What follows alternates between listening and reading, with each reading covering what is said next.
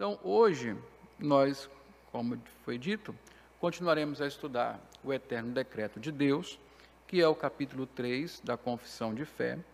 E na semana passada nós vimos que a confissão de fé, os teólogos de Westminster, separaram o assunto de duas maneiras.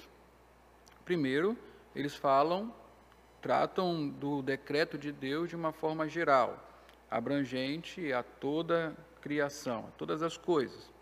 E depois eles falam desse decreto de uma forma especificamente voltada para os seres morais, os seres racionais, que são os homens e os anjos. Os dois primeiros capítulos, eh, os dois primeiros parágrafos, 1 e 2, falam desse decreto geral, que abrange de forma geral todas as coisas. E nós estamos tratando sobre isso. Começamos semana passada e vamos continuar hoje. E então partiremos para os outros é, seis parágrafos que vão falar da, especificamente do decreto de Deus no que diz respeito aos homens e os anjos. Os anjos. Na semana passada, nós começamos a tratar desse decreto e vimos que o esquema que vamos usar é um esquema baseado nas afirmações do, de Rod. Rod comenta a confissão de fé e ele fala, ele esquematiza os dois primeiros capítulos em algumas afirmações. A primeira afirmação, nós vimos na semana passada, é que Deus tem desde a eternidade um plano imutável com referência à sua criação. E aí nós vimos que Deus tem um plano e que esse plano não muda. Vimos inclusive que Deus não se arrepende. Agora nós vamos é, dar um, um salto para a segunda afirmação que nós vamos estudar hoje, não é? Que é o decreto de Deus compreende e determina todas as coisas e eventos de todos os tipos que venham a acontecer. Então, o que vamos falar hoje na verdade, é sobre a abrangência do decreto de Deus. O que está dentro desse decreto? É, ele incorpora tudo? Ou será que há algumas coisas, alguns eventos, algumas circunstâncias que esse decreto não contempla, que ficaram fora do decreto e acontecem como que por si mesmas? Então, a afirmação, por si só, já diz que não. Não há nada que esteja fora do decreto de Deus. Pelo contrário, o decreto de Deus compreende e determina todas as coisas e eventos de todos os tipos que venham a acontecer. Então, se você me acompanhar no guia de estudo, você vai ler o seguinte: Agora veremos que tudo que já aconteceu e que virá a acontecer desde a eternidade, imutavelmente decretar, é imutavelmente decretado por Deus. Em outras palavras, cremos que o plano de Deus abrange todos os eventos passados, presentes e futuros.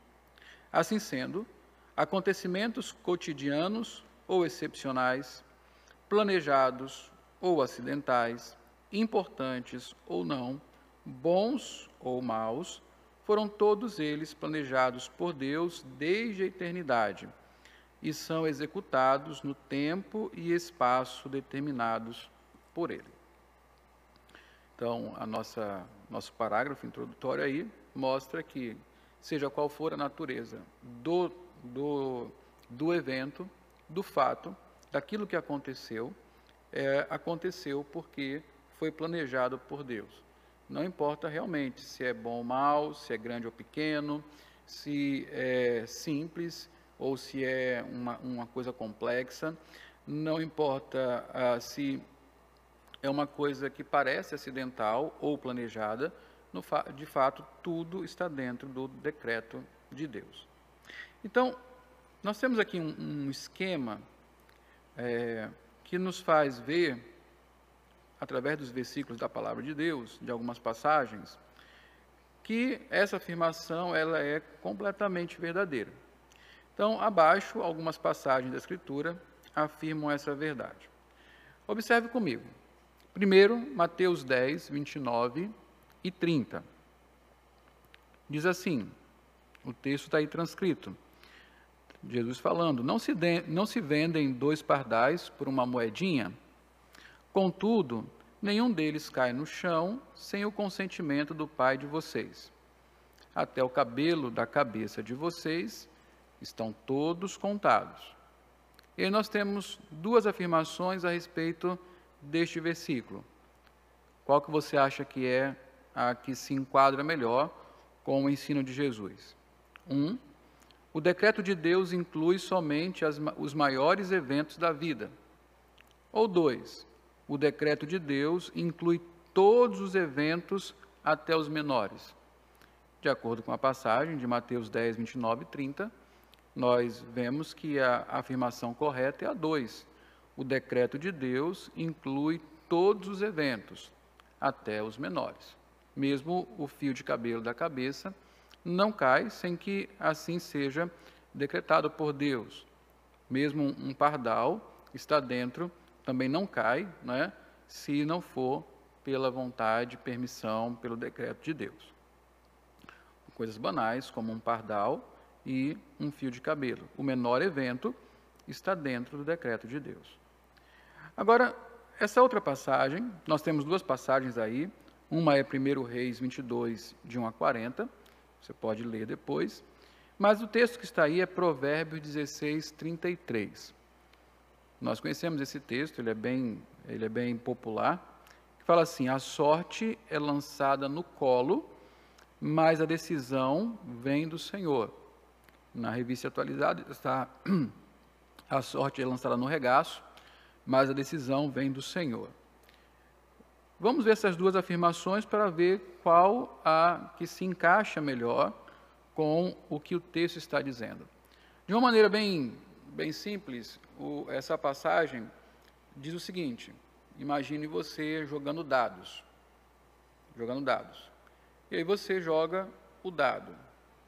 E nós pensamos que o número que vai dar é uma questão de sorte, ou de azar, né? se não for o número que você queria. Mas o que o texto está dizendo é que você joga o dado e o número que vai dar é determinado por Deus. Quem dá o número é o decreto do Senhor. Quantas vezes você jogar o dado, o número que surgir ali é o número decretado por Deus. Então não é uma questão de sorte, é uma questão de decreto. A sorte é lançada no colo, mas a decisão vem do Senhor. Então vamos ver qual a, a, a afirmação que melhor se encaixa aqui. A número um, o plano de Deus abrange as coisas que parecem acidentais. E a número dois, o plano de Deus não leva em conta acidentes e ocorrências aleatórias. Qual que você acha que é a afirmação que, se, que condiz melhor com o que afirma a palavra de Deus? Bom, a número um, ela bate em cima do que o texto está dizendo. O plano de Deus abrange as coisas que, que parecem ser acidentais. E de fato, né? Na visão humana, do ponto de vista humana, humano, algumas coisas são coincidentes, acidentais, são contingenciais, mas para Deus não. Tudo acontece dentro do seu plano e decreto. Mesmo uma brincadeira de dados, o que vai acontecer ali é justamente que o número dado vai ser vai, vai dar porque foi decretado por Deus, não é? Então, outra passagem que vai nos ajudar a pensar também sobre a abrangência do plano de Deus. Aqui no caso, embora haja vários textos aí, a que nós vamos ver é Atos 4, 27 e 28, que diz assim: De fato, Herodes e Pôncio Pilatos reuniram-se com os gentios e com o povo de Israel nesta cidade, para conspirar contra o teu santo servo Jesus, a quem ungiste. Fizeram o que teu poder e a tua vontade haviam decidido de antemão que acontecesse. E aí nós temos duas afirmações para ver o que, que essa passagem está dizendo. A número um, o decreto de Deus inclui tanto as coisas boas como as más. E a número dois, o decreto de Deus não inclui as coisas más. Segundo essa passagem e todas as outras que estão ali alistadas, qual você acha que é a afirmação verdadeira? A número um, portanto, diz o decreto de Deus inclui tanto as coisas boas como as más. E aqui o exemplo é, é, é contundente. Fala do próprio sacrifício de Jesus Cristo. Jesus Cristo, o que aconteceu com Cristo foi algo muito ruim, uma, uma tragédia, um, o drama da redenção, a maldita cruz. Mas aqui está muito claro que aquilo que aconteceu com Cristo foi aquilo que foi decidido de antemão que acontecesse, que estava no decreto de Deus.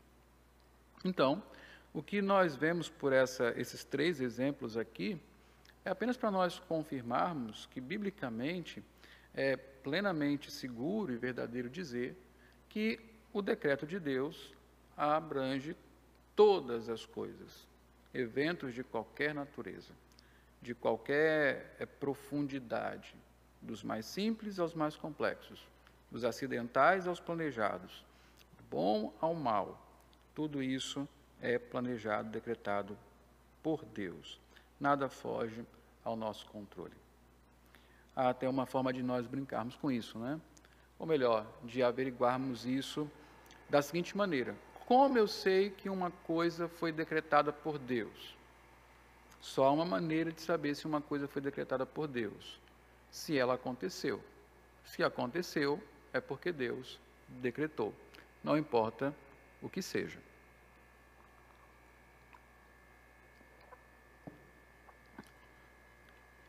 Agora vamos dar um passo além.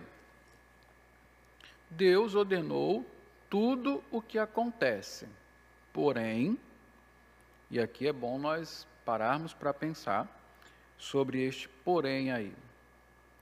Na confissão de fé está assim: Deus ordenou livre e inalteravelmente tudo o que acontece porém de modo que nem Deus é o autor do pecado, nem violentada é a vontade da criatura, nem é tirada a liberdade ou contingência das causas secundárias, antes são estabelecidas.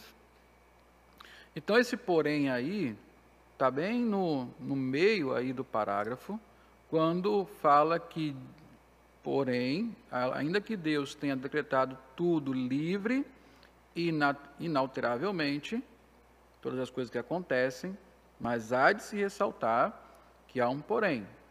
Porém, de modo que nem Deus é o autor do pecado, nem é violentada a vontade da criatura, ou seja, a criatura não faz nada forçadamente, nem é tirada a liberdade ou contingência das causas secundárias, ou seja, os meios que promovem aquilo que Deus quer não são também é, anulados, não é?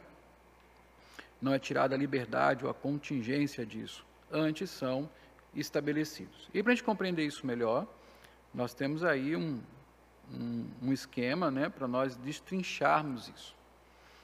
A letra A trata daquela do primeiro porém. Deus não é autor, o autor do pecado. Deus, por exemplo, planejou enviar Jesus para morrer na cruz. Mas Deus não foi o autor do ato maligno de Pilatos. Pilatos mandou crucificar Jesus. Pilatos temeu os homens, fraquejou diante da justiça então Pilatos pecou de várias maneiras. Ah, os, os, os, os, membros do Sinédrio, o, o sumo sacerdote Caifás, os outros líderes religiosos dos hebreus, todos eles tomaram decisões pecaminosas, pagaram, é, subornaram pessoas para mentirem sobre Jesus. O próprio Judas, que o traiu, é, traiu com um beijo, vendeu Jesus por moedas, todos esses atos foram decretados por Deus. Tudo isso foi, é, desde a eternidade, planejado por Deus. Quando Jesus ora, ele fala sobre Judas, dizendo que nenhum se perdeu, senão o filho da perdição.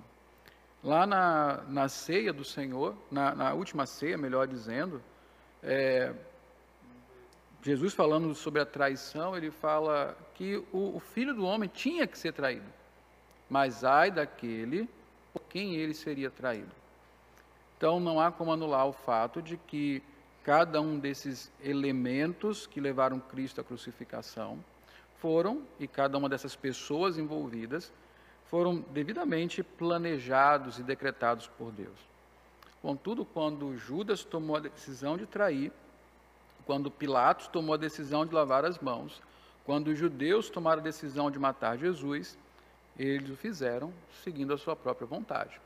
Foram decisões livres e responsáveis dos agentes humanos.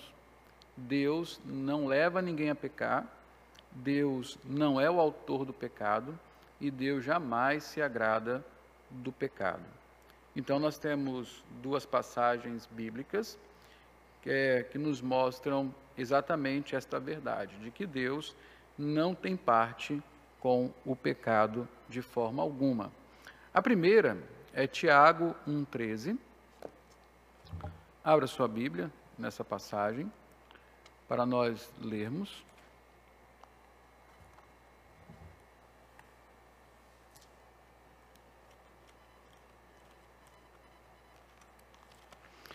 Tiago 1,13, olha o que está escrito. Ninguém, ao ser tentado, diga: sou tentado por Deus, porque ele não é agente do mal e não obriga ninguém a ser. Aqui nós temos aquela aquele par, não é, que estão que andam juntos, mas que nós não conseguimos compreender que é a soberania, o decreto soberano e absoluto de Deus, em, ao lado da responsabilidade humana. Todo ser humano será responsável por seus atos. Uma outra passagem é a 1 João 1,5. E essa ainda é mais clara a respeito da completa separação de Deus, entre Deus e, e o mal e o pecado. 1 João 1,5.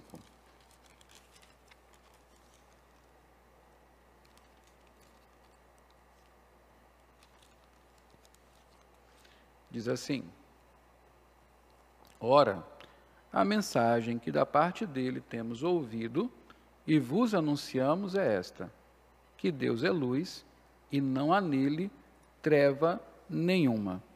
Quando João fala que Deus é luz e não há nele treva nenhuma, o que ele quer dizer com isso é que em Deus não existe pecado. Ele está falando da santidade absoluta de Deus. É um dos atributos de Deus, ele é santo. E isso tem duas implicações. Uma que Deus é completamente separado da sua criatura, completamente separado nem pode pecado. Deus não obriga ninguém a fazer nada, por nossos atos. Ou seja, todos os responsabilidade se responder, temos porque queremos e teremos que responder por cada um deles. Aqui está a responsabilidade humana.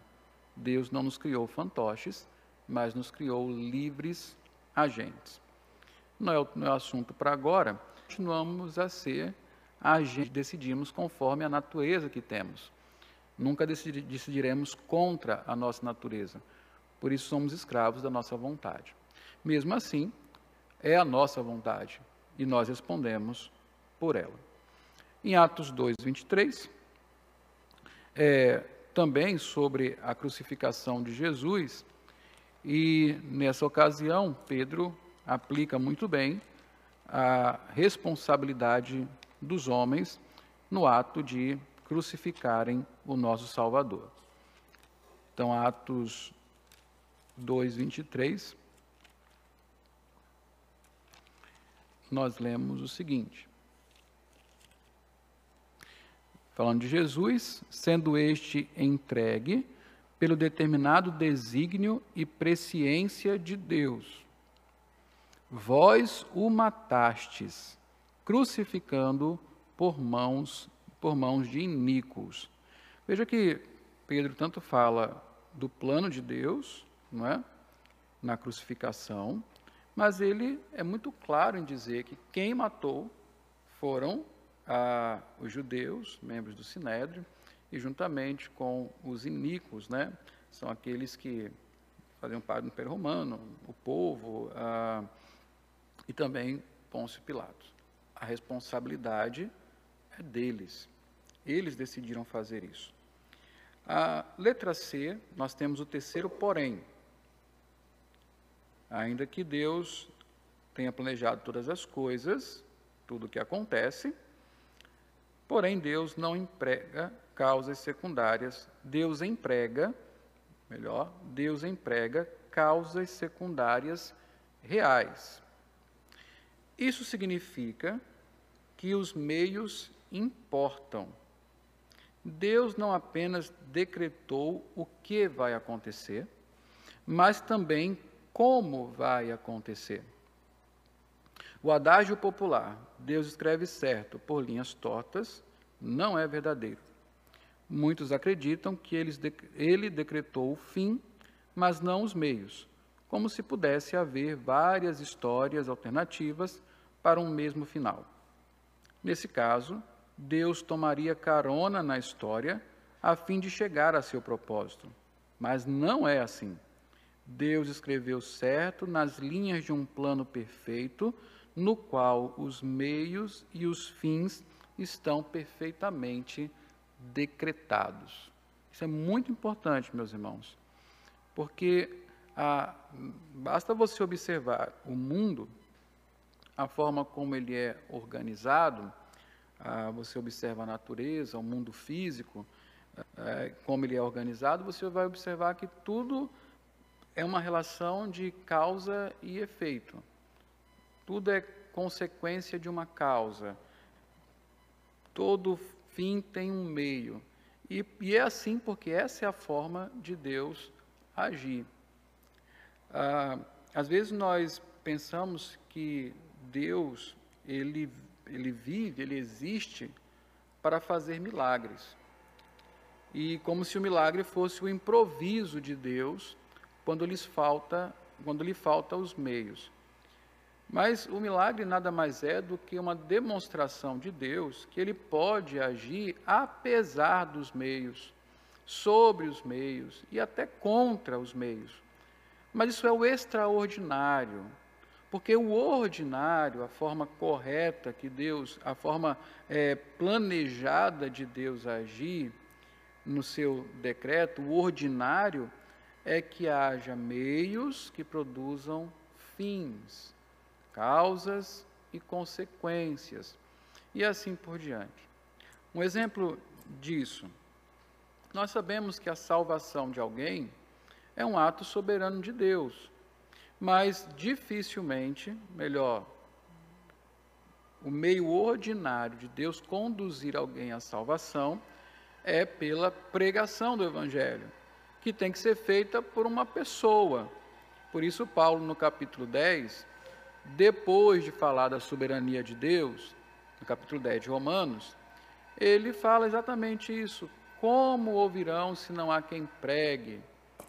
Justamente pensando no fato de que a salvação vem pela pregação, pela pregação da palavra de Cristo. Então há um meio e há uma, um fim. O meio é a pregação e o fim é a salvação.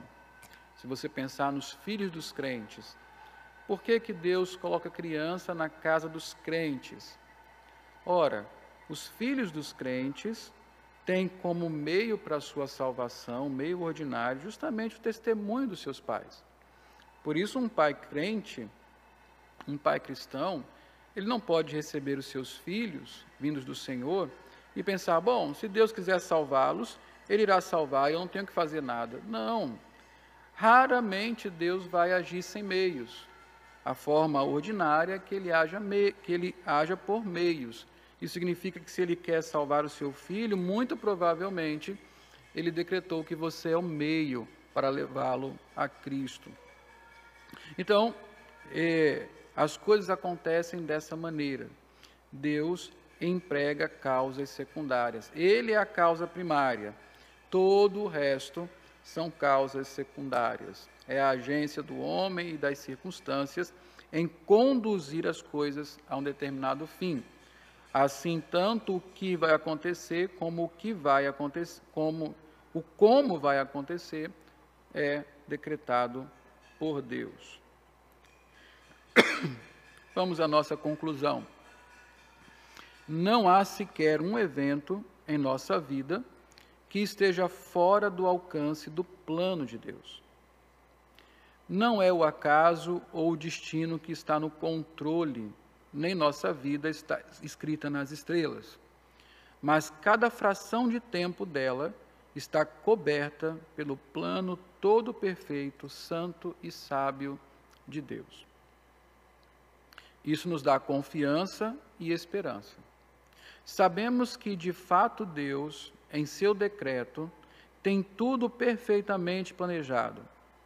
Por essa doutrina, somos encorajados a tomar decisões, mesmo as difíceis, pois se o fizermos no temor do Senhor, seremos agentes responsáveis buscando o que é agradável a Deus e servindo de instrumentos para a execução do seu decreto perfeito. Isso é importante. Às vezes nós temos uma grande dificuldade para tomar decisões. E pensamos, será que essa é a vontade de Deus? Será que essa não é a vontade de Deus? Bom, a, a nossa preocupação ao tomar uma decisão é saber se ela é justa ou se ela está segundo os mandamentos do Senhor. Não precisamos preocupar-nos com os efeitos dela. Logicamente, quando se toma uma decisão baseada naquilo que é vontade, agradável a Deus conforme a sua revelação, nós esperamos que os seus efeitos sejam bons. E esse é o único elemento que nós temos para decidir. Nós não precisamos ficar inseguros a respeito do futuro e das consequências, se nós sabemos que tudo irá convergir para o propósito de Deus. Se as minhas decisões estão também dentro do propósito do Senhor. A, minha, a única coisa que me resta fazer é tomar decisões debaixo do temor do Senhor e esperar que ele, na sua fidelidade, realize aquilo que é o melhor com a decisão que eu tomei. Nós seremos agentes responsáveis, buscando o que é agradável a Deus e servindo de instrumento para a execução do seu decreto perfeito.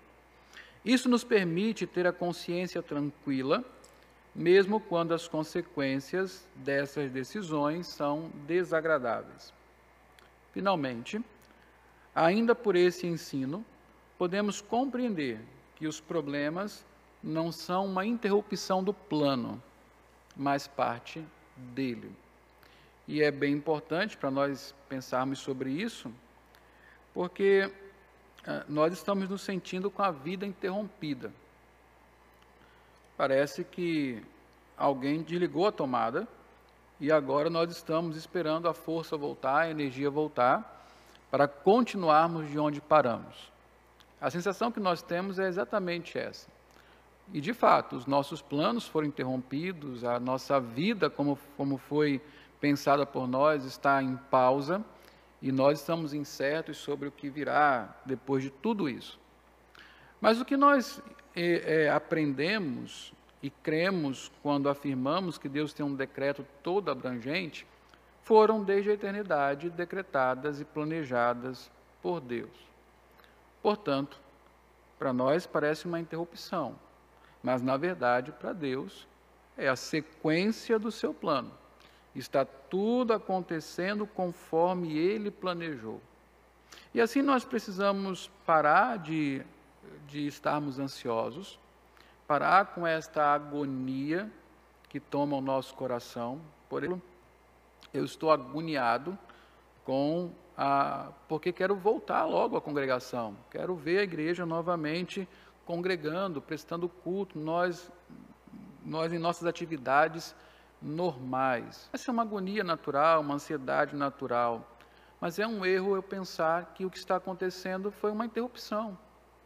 Não, Deus decretou todas essas coisas. E as decretou para um bom propósito, para o bem da sua igreja. Não consigo enxergar ainda. Mas a minha ansiedade não vai mudar nada.